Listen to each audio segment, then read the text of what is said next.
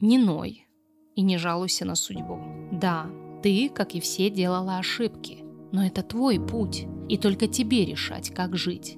Все твои ошибки – это опыт. Не позволяй никому садиться тебе на шею. Ты вправе сказать «нет». Не навязывай себя никому.